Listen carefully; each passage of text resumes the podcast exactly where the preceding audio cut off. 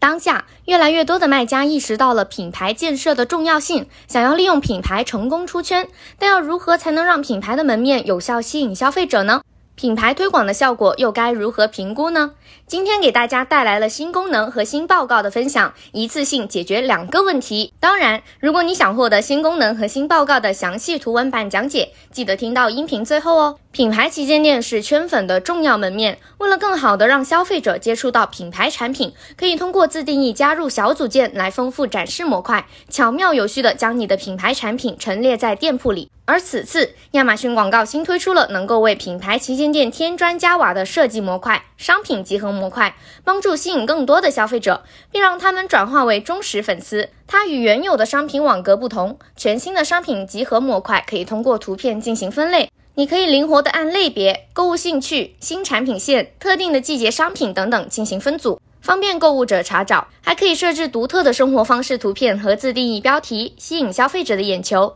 你可以在同一页面上添加多达五个集合。听到这里，是不是已经蠢蠢欲动，想要尝试使用了呢？别着急，商品合集的使用教程这就来了。当你想要进行促销活动的时候，你可以将促销商品放在一个商品集合中，让新的优惠放在醒目的位置，吸引更多消费者前来剁手。当你的商品品类太多，无从下手，可以通过创建商品集合来分门别类，减少购物者的寻找时间。当你想鼓励购物者更多的与品牌旗舰店互动，推动交叉销售的时候，就可以按照兴趣、品类或风格来将商品分门别类，突出互补商品。对于每个商品集合，你还可以使用生活方式图像来展示商品。当你想要推广畅销商品的时候，建议你将畅销商品放入商品集合中，通过展示一系列的畅销商品，鼓励访问者使用快速浏览和添加购物车按钮等功能，从而增加销售额，并且增加回访次数。当你想要推广新品的时候，就可以通过创建新品集合，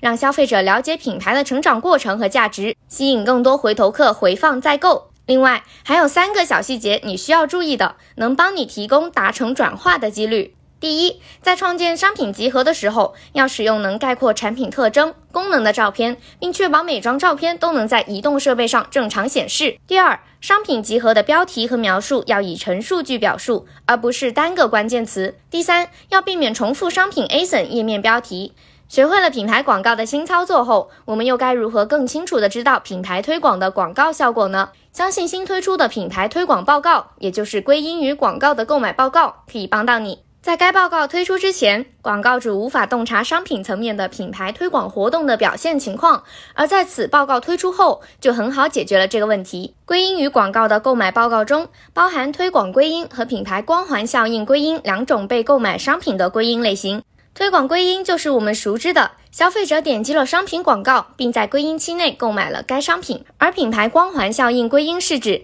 消费者没有购买广告中所推广的商品。而是购买了同品牌的其他商品。通过这个报告，不仅能够帮助你查看广告对推动品牌商品购买的情况，找到最畅销以及最不畅销的广告归因商品，了解由品牌光环效应带来的商品购买情况，还能用它发现最吸引品牌新客的商品，了解你的品牌新客。不仅如此，它还能够帮助你了解一段时间内品牌整体的购买趋势，让你能够精准的收割消费者，最终实现销售增长。最后提醒一下。该报告同时适用于品牌推广和品牌推广视频哦，品牌主大胆用起来！当然也别忘了在评论区扣品牌新功能，详细使用教程一起打包带回家。本期内容就到这里了，记得关注我们，下期见。